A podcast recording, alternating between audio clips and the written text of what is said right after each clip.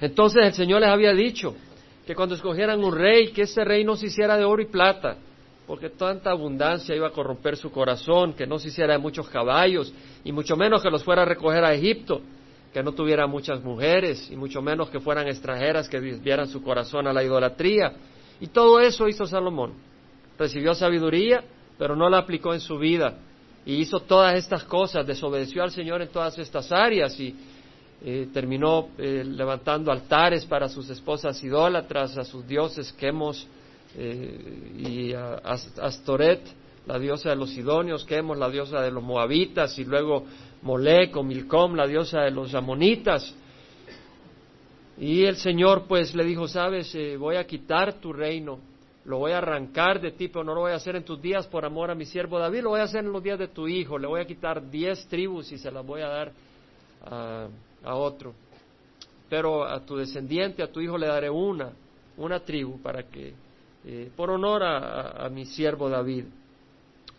Y leímos eh, que el Señor levantó a enemigos a, Salomón, uno al norte, otro al sur, y después levantó a Jeroboam, que había sido un siervo industrioso, eh, que Salomón, debido a su, a su diligencia, lo puso como encargado del trabajo forzado en la casa de José, pero Dios le mandó a un profeta, a de Silo, Silonita, y este profeta se puso un manto nuevo, llegó, lo, encontró en el camino cuando Jeroboam iba saliendo de Jerusalén, y agarró su manto y en forma pictórica, en forma visible, lo rompió en doce pedazos y le dijo, toma diez pedazos porque el Señor va a arrancar el reino de Salomón y te entrega diez tribus a ti.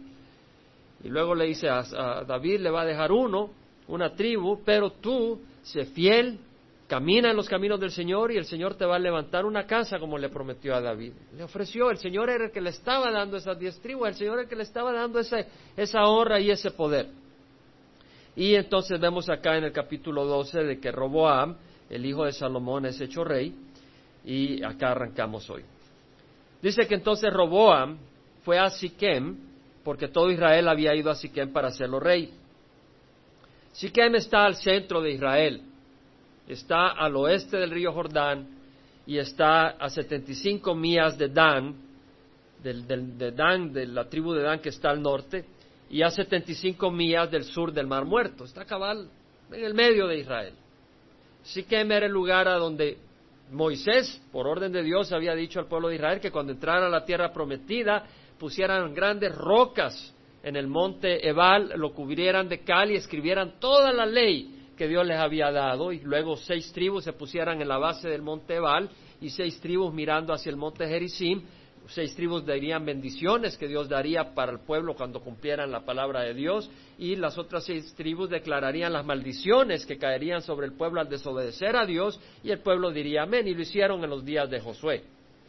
Entonces, ese lugar donde se había proclamado la ley, donde se había hecho sacrificios y se había testificado al pacto de Dios, es ahí donde este hijo de Salomón, que había fallado a la ley de Dios, es ahí a donde va para ser hecho rey de todo Israel. Por eso no lo hizo en Jerusalén, sino fue a ese lugar estratégico, porque era el centro de Israel, para ser declarado rey. Llega Roboam, pues ahí, para ser hecho rey, y cuando lo oyó Jeroboam, que era el que había huido a Egipto, porque este Jeroboam, cuando Dios le dijo que le daba los diez reinos, los diez tribus, en vez de esperar al tiempo del Señor, él se empezó a hacer presumido, arrogante, empezó a rebelarse contra Salomón y Salomón lo quiso matar y él tuvo que huir a Egipto, donde estaba el faraón Sisac, a recibir protección del faraón de Egipto.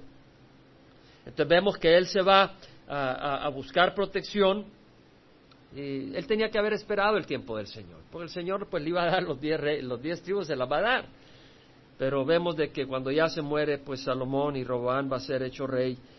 Eh, este hombre regresa, dice, cuando lo oyó Jeroboam, hijo de Nabat, viviendo en Egipto, porque todavía estaba en Egipto, donde había huido de la presencia del rey Salomón, enviaron a llamarle, entonces vino Jeroboam con toda la asamblea de Israel y hablaron a Roboam diciendo, vemos que acá viene el pueblo de Israel al nuevo rey de Israel al hijo de Salomón. Y le dice, tu padre hizo pesado nuestro yugo. Claro, Salomón había puesto grandes cargas de trabajo al pueblo de Israel para construir el templo tan grandioso y el palacio del Líbano, la casa del bosque del Líbano y toda la estructura que construyó Salomón, eh, tuvo que poner grandes cargas de trabajo al pueblo de Israel. Pero vemos que el pueblo le dice, mira, Roboam, tu padre hizo pesado nuestro yugo, ahora pues aligera la dura servidumbre de tu padre y el pesado yugo que puso sobre nosotros y te serviremos. Es decir, danos un break. Estamos cansados de trabajar, trabajar, trabajar y, y queremos un break. Él les dijo, idos por tres días, después volved a mí y el pueblo se fue. Es decir, dame tres días para considerar lo que me están pidiendo. El rey Roboam pidió consejo a los ancianos. Estos ancianos eran ancianos con, eh, Salomón. Habían, acompañado a Salomón, la corte de Salomón había recibido mucha sabiduría de Salomón, trabajando con un siervo que tenía tanta sabiduría. Eh, pidió consejo a los ancianos que habían servido a su padre Salomón cuando aún vivía, diciendo, ¿qué me aconsejáis que responda a este pueblo? Ellos le respondieron diciendo, si hoy te haces servidor de este pueblo, y les sirves y les concedes su petición y les dices buenas palabras, entonces ellos serán tus siervos para siempre. ¿Qué le está diciendo? Sírveles, háblales amablemente. ¿Cuál era la función del rey? No era explotar al pueblo de Israel, era servir al pueblo de Israel. Estos ancianos les dicen, hey, sírveles. Si vas a ser rey, pero sírveles. Que esa sea tu labor y háblales con amabilidad, no seas un déspota. Pero él abandonó el consejo que le habían dado los ancianos y pidió consejo a los jóvenes que habían crecido con él y le servían. Estos jóvenes habían crecido sin experimentar las batallas que experimentó David, sin haber experimentado el sufrimiento que experimentó David.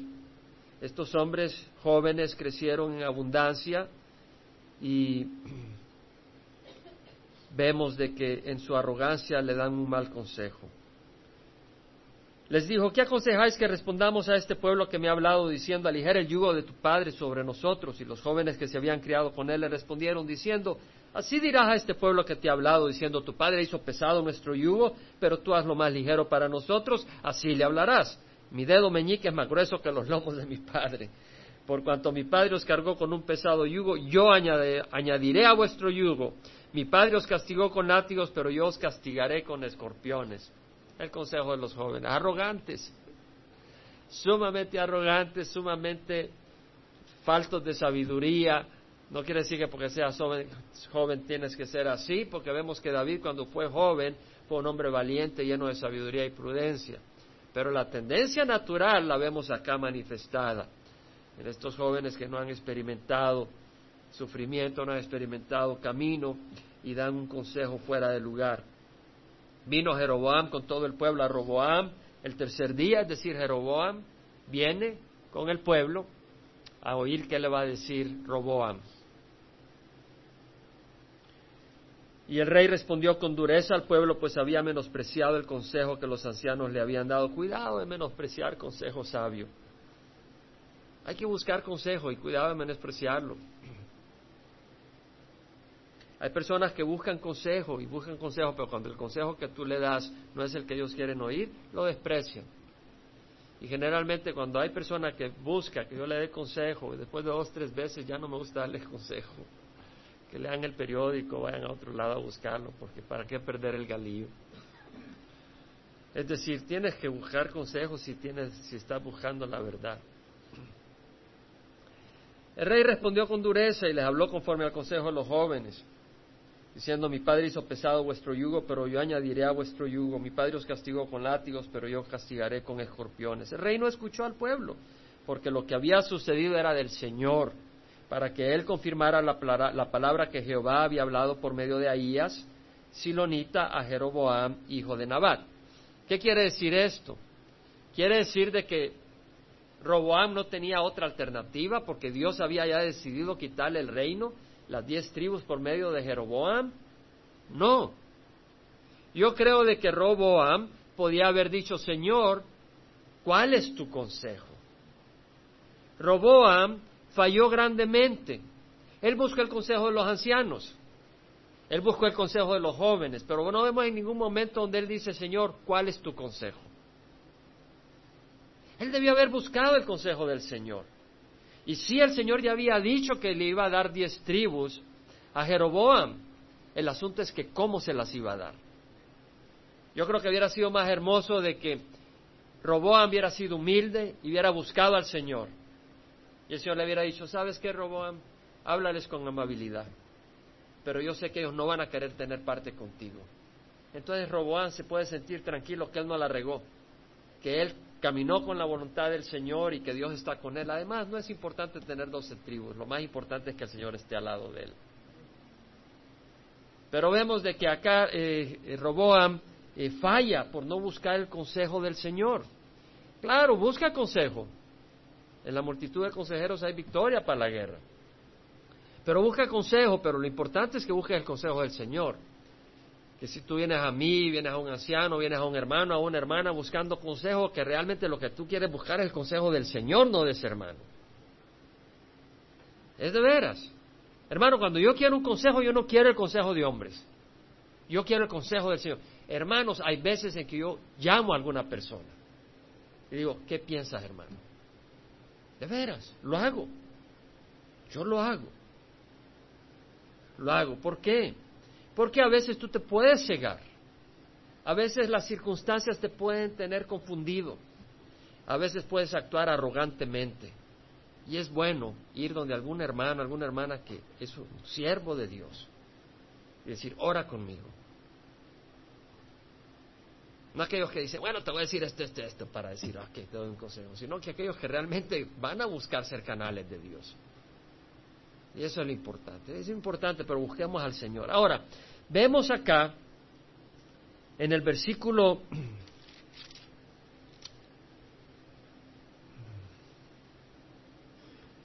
16, cuando todo Israel vio que el rey no le escuchaba, el pueblo respondió al rey diciendo, ¿qué parte tenemos nosotros con David? Es decir, con la tribu de Judá.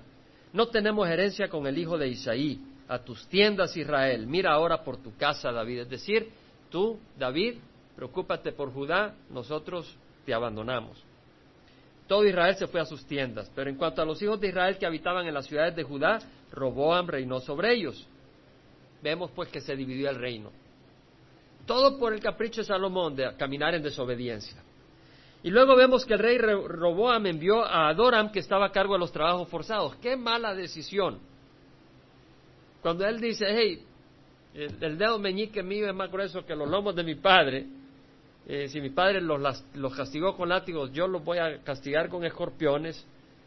Y ellos le pedían un break, o sea, les dieran un poco de, de, soltar a la cuerda de presión con toda la presión que les ponía de trabajo, lo peor que era que podía hacer es mandarle al encargado de trabajo forzados a negociar.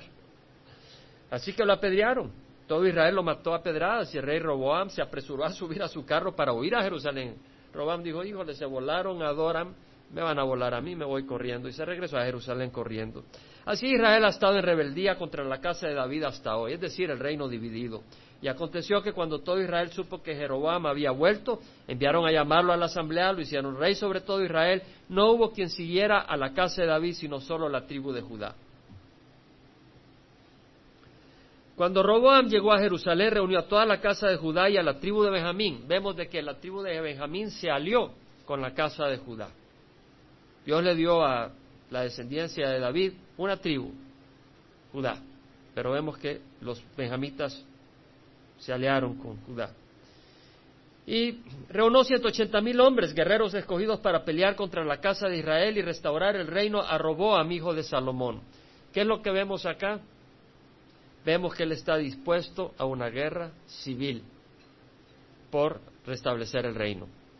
Dios ya le había dicho que se lo estaba quitando.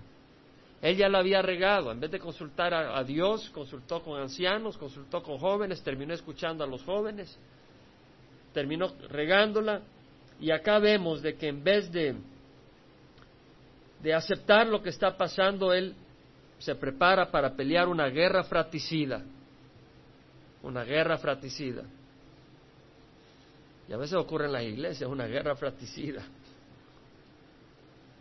No debe ser así. Entonces vemos de que la palabra de Dios vino a Semaías hombre de Dios, diciendo, habla a Roboam, hijo de Salomón, rey de Judá. O sea, vemos que acá una vez más Roboam deja de buscar el consejo de Dios. Dejó de buscar el consejo de Dios cuando se le vino al pueblo a hacer una pregunta. Y ahora deja de buscar el consejo de Dios para ver si ahora podía recibir el apoyo del Señor para unir el reino. Obviamente el Señor no lo iba a reunir si él ya había dictado lo que iba a hacer. Entonces le mandó al profeta Semaías y le dice, habla a Rehoboam, hijo de Salomón, rey de Judá, y a toda la casa de Judá y de Benjamín y al resto del pueblo, diciéndoles así, dice Jehová, no subiréis ni pelearéis contra vuestros hermanos, los hijos de Israel, vuelva cada uno a su casa, porque de mí ha venido esto. Ellos escucharon la palabra del Señor y se volvieron para irse conforme a la palabra de Jehová. Finalmente pusieron atención. Y vemos del versículo 25 al 33, porque es mi deseo cerrarlo, corriendo un poco, y luego vamos a concentrarnos en algunas cosas. Entonces Jeroboam edificó Siquem en la región montañosa de Efraín y habitó ahí. De ahí salió y edificó Penuel. Y Jeroboam se dijo en su corazón, ahora el reino volverá a la casa de David. Si este pueblo continúa subiendo a ofrecer sacrificios en la casa de Jehová en Jerusalén, porque el corazón de este pueblo se volverá a su Señor, es decir, a Roboam, rey de Judá, y me matarán y volverán a Roboam, rey de Judá. ¿Qué está diciendo Jeroboam? Está diciendo huesos. El pueblo se va a ir a Jerusalén a sacrificar y al sacrificar están yéndose de, de mis diez tribus, están yendo a la tribu de, de la descendencia de David, finalmente van a mostrar eh, fidelidad a la tribu de David y me van a volar a mí, me van a quitar. Vemos que acá él tiene, ¿qué es lo que tiene? Seguridad, fe. ¿Quién fue el que le dio el reino a, a Jeroboam? Dios. Pero ¿qué le pasa a Jeroboam? Está afligido. Y entonces dice que tomó consejo, una vez más toma consejo, pero no del Señor. Y hizo dos becerros de oro y dijo al pueblo, es mucho para vosotros subir a Jerusalén, aquí vuestros dioses, o Israel, los cuales te hicieron subir de la tierra de Egipto. Puso uno en Betel, a 25, a 20 kilómetros, perdón, a 20 kilómetros al norte de Jerusalén, y ah, puso el otro en Dan, que son 170 kilómetros al norte de Jerusalén. ¿Qué hizo? Les ofreció religión conveniente. Los de Dan, que estaban 170 kilómetros al norte de Jerusalén, ya no tenían que ir a Jerusalén, solo que iban a adorar un ídolo de oro.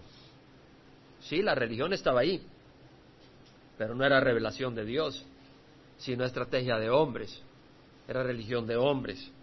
Y este fue motivo de pecado, porque el pueblo iba hasta Dan a adorar delante de uno de ellos, o sea, de uno de los ídolos. Hizo también casas en los lugares altos, casas de, oración a, los ídolos, e hizo sacerdotes de entre el pueblo que no eran de los hijos de Leví, levantó sacerdotes que no eran establecidos por Dios, y ahora hay muchos sacerdotes que Dios no los ha levantado. no los ha levantado porque no son sacerdotes de Dios, son sacerdotes de religión humana. ¿Por qué? Porque no predican la palabra del Señor. Toda persona que no predique la palabra del Señor no puede llamarse sacerdote de Dios. Y sabemos, hermanos, que Pedro nos dice que somos linaje escogido, real sacerdocio, nación santa, pueblo adquirido para posesión de Dios. Todo cristiano que ha nacido de nuevo, que pertenece al Señor, que se alimenta de su palabra y que es vocero de la palabra de Dios, es un sacerdote de Dios. Tenga o no tenga el título de sacerdote en este mundo. Y todo aquel sacerdote que tiene el título de sacerdote, pero no es instrumento de Dios para predicar la palabra del Señor, no es sacerdote de Dios, es sacerdote de hombres. Y acá vemos de que Jeroboam instituye un sacerdocio de hombres. Y Jeroboam instituyó una fiesta en el mes octavo, en el día quince del mes, como la fiesta que hay en Judá. Es decir, el pueblo de Israel tenía una fiesta establecida por Dios, que era el séptimo mes, el quince día. El quinceavo día era la fiesta de los tabernáculos, de gran celebración. Y vemos acá de que él, para contrarrestar la fiesta establecida por Dios, establece una fiesta en el octavo mes, en el quinceavo día para celebrar y, y, subió al altar, y así hizo en Betel, ofreciendo sacrificios a los becerros que había hecho, y puso en Betel a los sacerdotes en los lugares altos que él había construido. Entonces subió al altar que había hecho en Betel el día quince del mes octavo, es decir, el mes que él había planeado en su propio corazón, no es revelación de Dios, es pura invención de hombre, e instituyó una fiesta para los hijos de Israel y subió al altar para quemar incienso. Hay muchas fiestas religiosas que Dios no ha establecido. Amén y que no honran a Dios y son religiosas. Son inventos de hombre. ¿Quiere decir que no podemos celebrar la Navidad? Claro que sí, porque si celebramos a Cristo, claro que podemos celebrar. No quiere decir que Jesús nació el 24 de diciembre. Se cree que cuando vino al mundo, vino al mundo en octubre, por esa fecha. no en diciembre. Ay, hermano, yo estaba tan feliz para el 24. Bueno, pues si no es el día, es el hecho. Celebramos a un creador y lo celebramos todos los días, pero pues podemos escoger un día y celebrarlo, porque no, pues. No, pagano, no puede celebrarlo el 24, es pagano. Podemos celebrar el 24. Hay un problema que, que tiene eh, Roboam. Roboam empezó bien. Si usted se va a Segunda de Crónicas, capítulo 11 y 12, se va a dar cuenta que él empieza bien, en cierta manera. En cierta manera. Vemos que empezó mal, pero hizo algunas cosas bien. ¿Qué, es lo que hizo? Que no empezó con idolatría. A eso me quiero referir. Pero empezó muy mal. ¿Cómo empezó muy mal? ¿Sabe lo que hizo Roboam? Me confundo a veces con Jeroboam. ¿Sabe lo que hizo? Empezó a edificar ciudades. Edificó 15 ciudades, Belén, Tecoa, este, el otro. Empezó a, edificar ciudades. Usted lo puede ver en 2 Crónica, capítulo 11. Las fortaleció. Fortaleció las fortalezas. Puso comandantes. Les dio, eh, les dio eh, no espadas, sino lanzas. Les dio escudos les dio víveres, aceite, para prepararlos contra cualquier ataque. Se armó, se fortaleció. Y como Jeroboam tenía miedo, él no permitió que los levitas ni los sacerdotes que están distribuidos en todo Israel eh, pudieran servir a Jehová. No los usó. Entonces ellos se fueron de Israel. Si usted se va a 2 Crónicas 11, Vamos, porque ahí hay unas, hay unas minutas preciosas. Versículo 13 dice, los sacerdotes y los levitas que estaban en todo Israel se pasaron a él desde todos sus distritos. Los levitas y los sacerdotes dejaron sus tierras, sus ciudades. Acuérdese que los levitas no tenían una tribu así como las otras tribus que tenían sus regiones, sus regiones grandes de tierra. Los levitas no tenían una tribu así de tierra, sino que tenían 48 ciudades dispersadas en todo Israel. Siquem era una de las ciudades dadas, de hecho era una ciudad de Efraín que estaba en el área de Manasés, que Dios le dio a los levitas para que habitaran. Los levitas vivían en 48 ciudades para pastos, para su ganado, pero no tenían un territorio. Entonces cuando se dan cuenta de que Jeroboam ha traído idolatría, los sacerdotes y los levitas abandonan Israel muchos y se van a Jerusalén, a Judea. Abandonaron sus ciudades por seguir al Señor.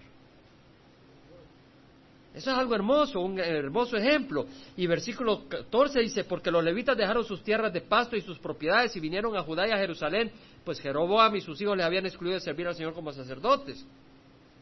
Versículo 16, no solo ellos, sino los israelitas que dijeron, no queremos idolatría.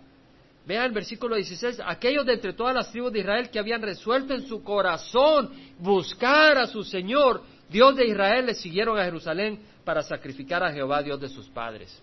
Habían algunos que querían buscar al Señor, que no estaban satisfechos de decir, ok, yo soy cristiano.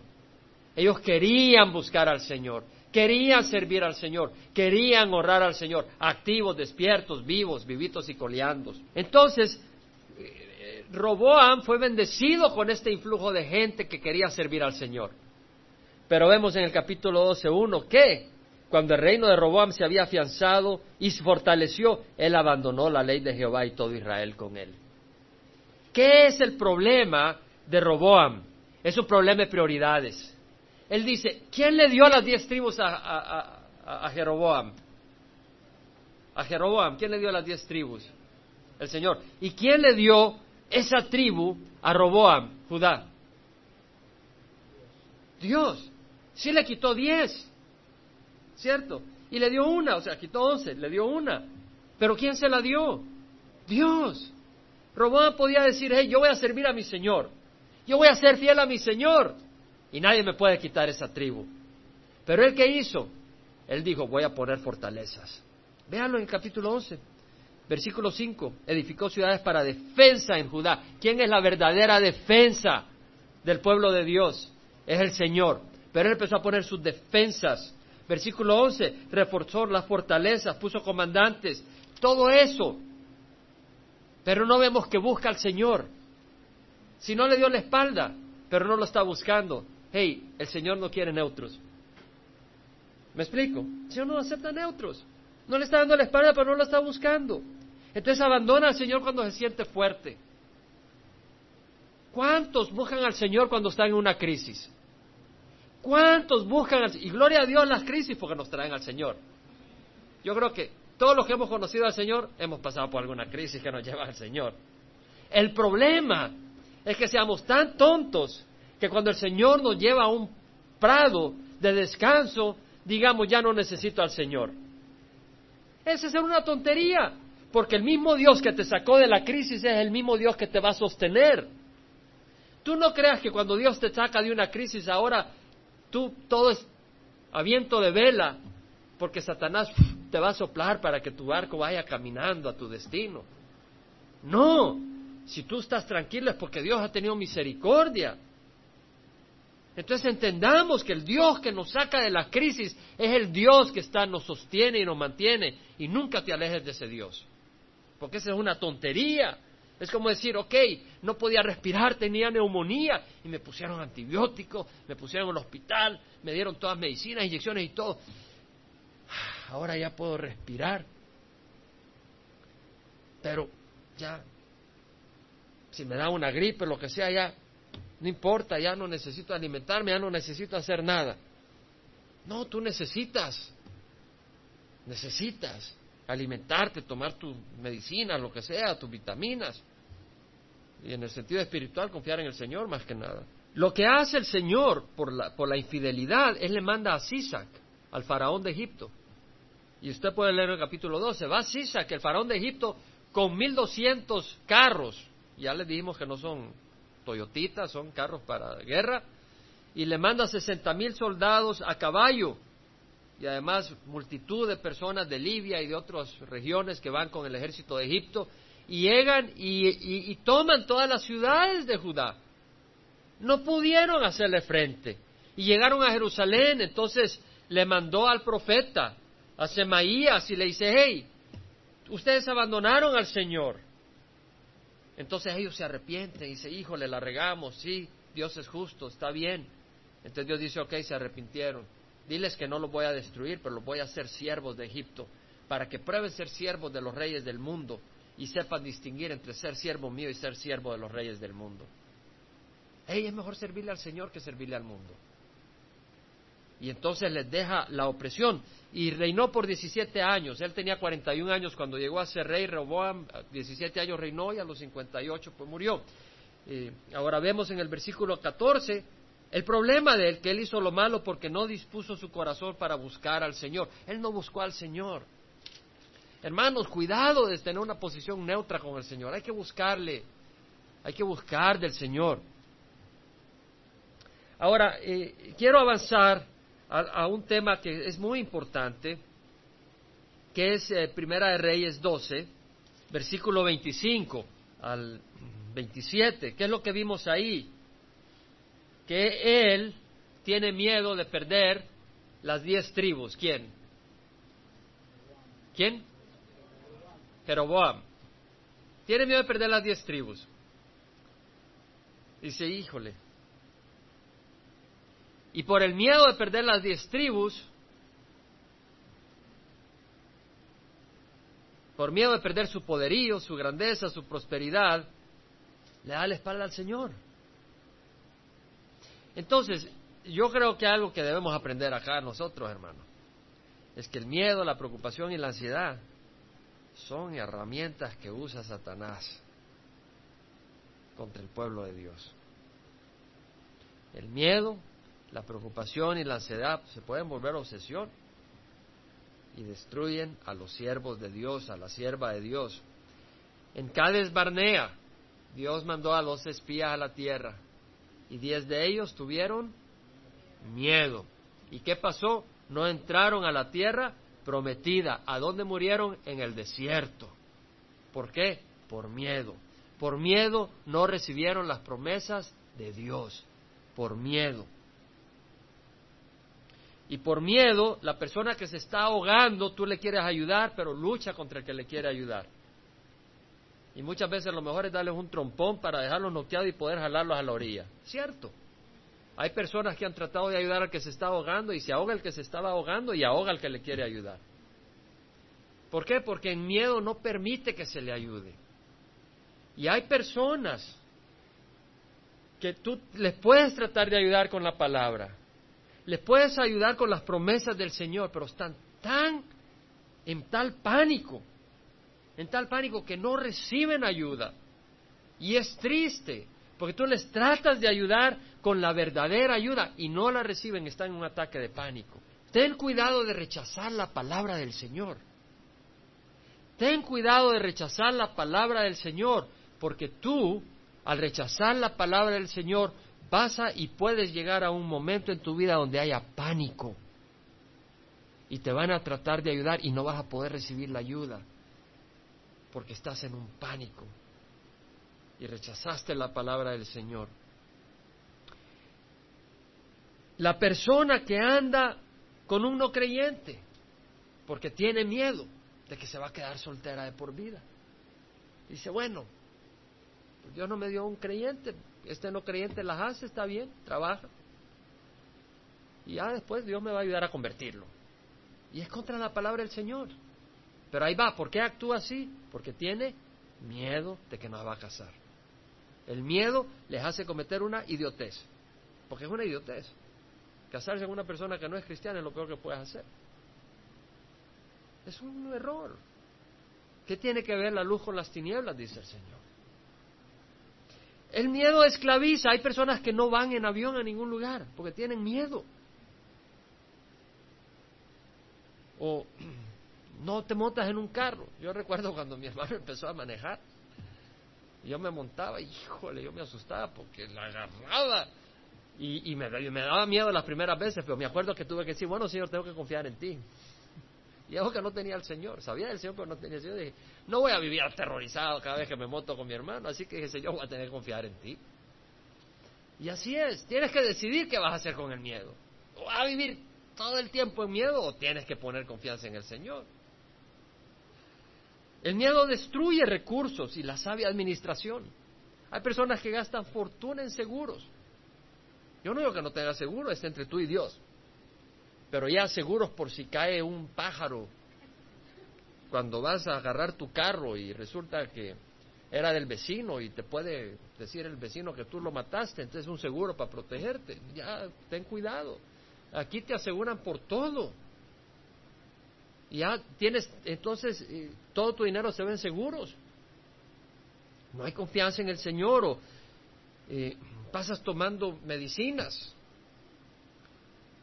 O el, miedo paraliza, así hace la serpiente. Paraliza a los ratoncitos, ya paraliza y nomás se lo traga. El miedo paraliza. El miedo paraliza. Apaga la vida ya no comes afuera porque tienes miedo que te enfermes. Ya no vas a ninguna casa a comer o a ningún restaurante porque te vas a enfermar. Porque no viste que le cayó un dedo a otra persona en sus hamburguesas. O no sales de vacación por miedo que roben tu casa. Se metieron los allí. Entonces ya no sales a ningún lugar porque me van a robar la casa. Entonces ya vives para tu casa, la casa ya no es para ti. O no sales con tu pareja porque no le puedes confiar a nadie a tus hijos. Bueno, sé sabio. No miras a ver al que pasa primero. Pues, hey, ¿me quieres cuidar a mis hijos? Te doy 10 dólares la hora. Ni los conoces. Eso es una tontería. Pero, hey, también. Decir, o sea, no llegues a un nivel. Y la misma cosa, hay muchos que no sirven a Dios porque están ocupados cuidando sus defensas, sus ingresos, asegurando su futuro. Entonces no tienen tiempo para Dios. ¿Cierto? Entonces, tengamos cuidado porque el miedo nos inutiliza. Eh, por miedo puedes dejar de seguir la voluntad de Dios. Tal vez Dios te manda a la China. Dice, pues yo no quiero ir, me da miedo. Si Dios te manda, Él va a ir contigo.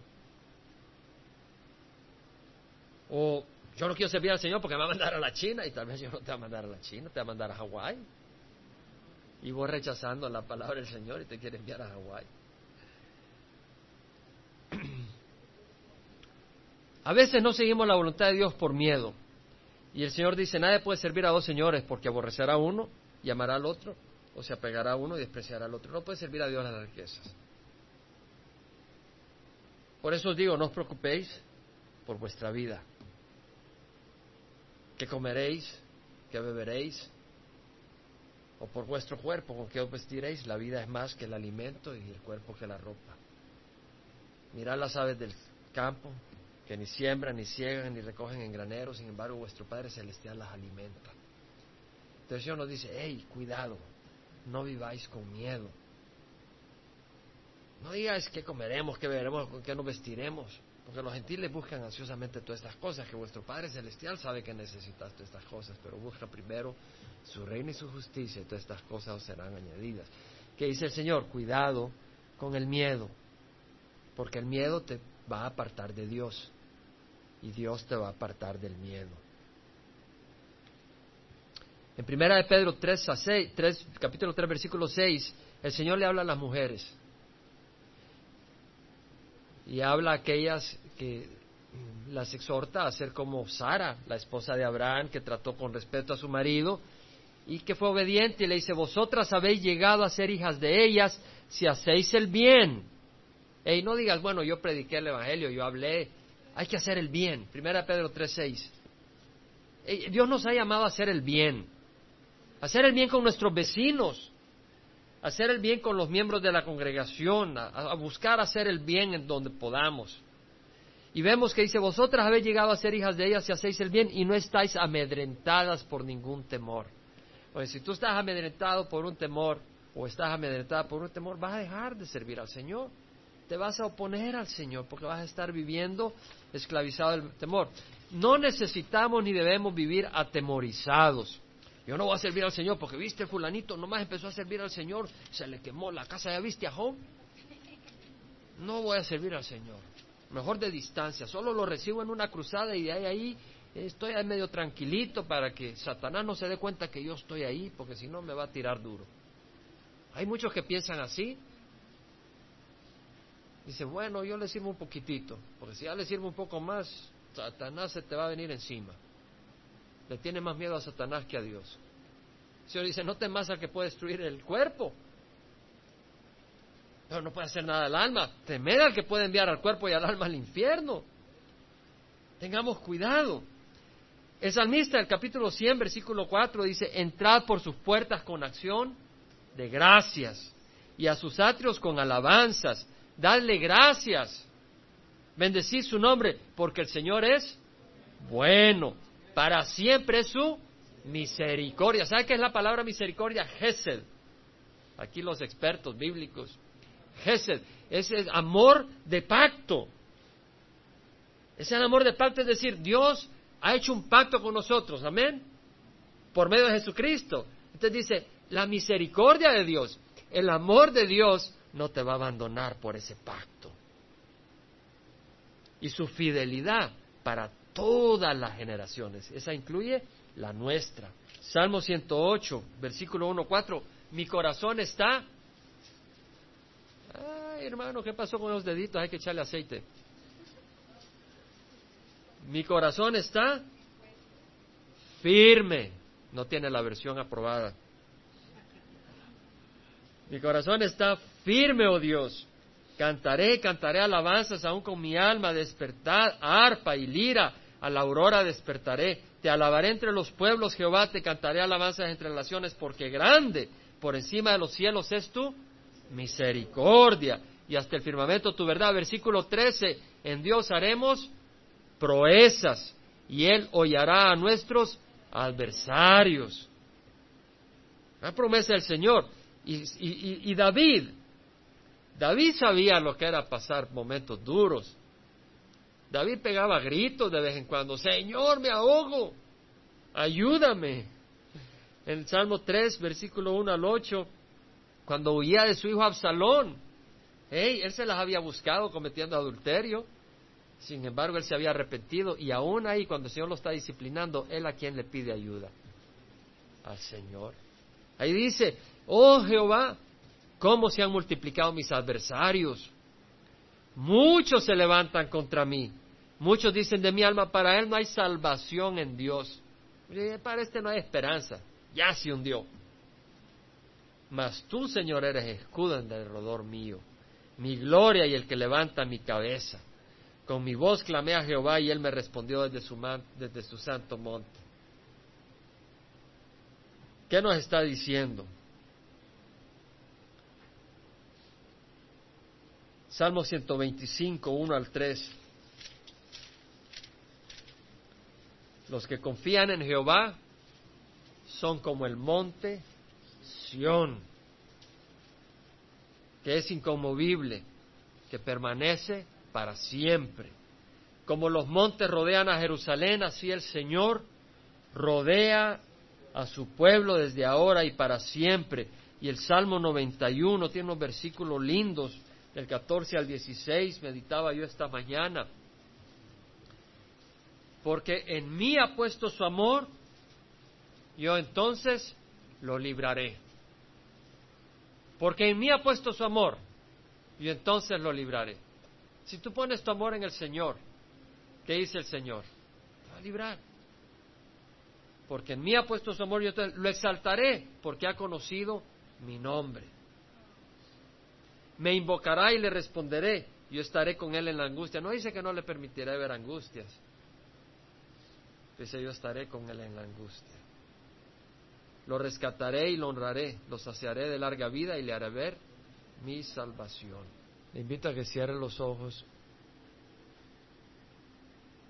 porque queremos aplicar en nuestra vida, en nuestro corazón, las enseñanzas del Señor.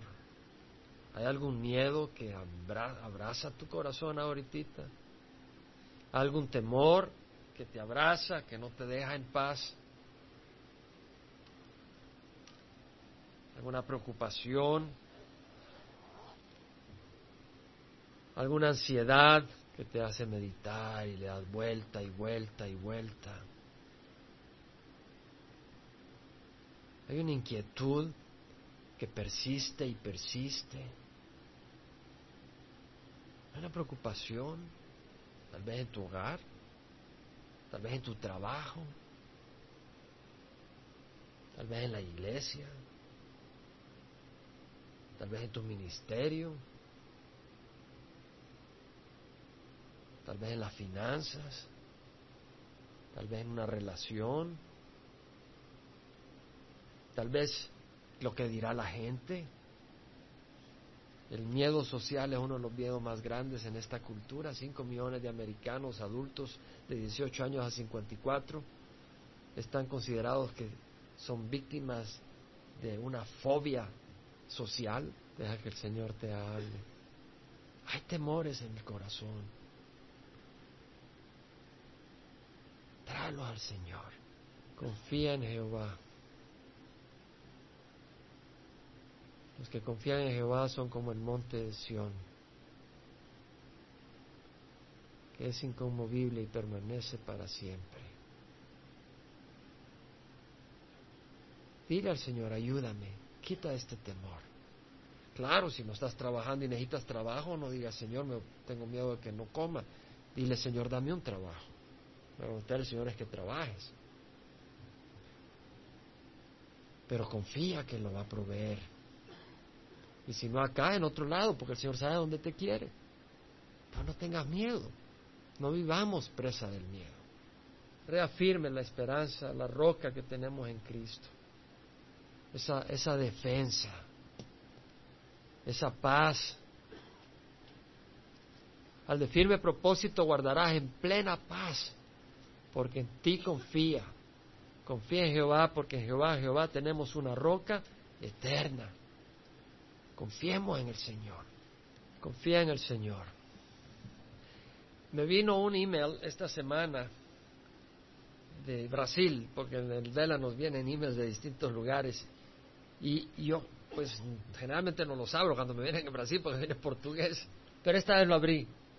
Y había un pensamiento muy hermoso que sí lo, lo leí y lo entendí. Decía, cuando vas en las circunstancias muy oscuras, muy oscuras, acuérdate que de las nubes negras sale agua cristalina de la que vive la tierra y produce su fruto. Y me ministró.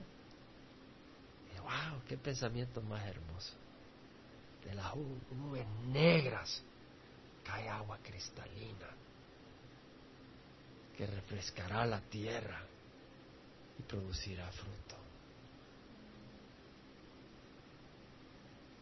Entonces, empecé el estudio con la batalla espiritual.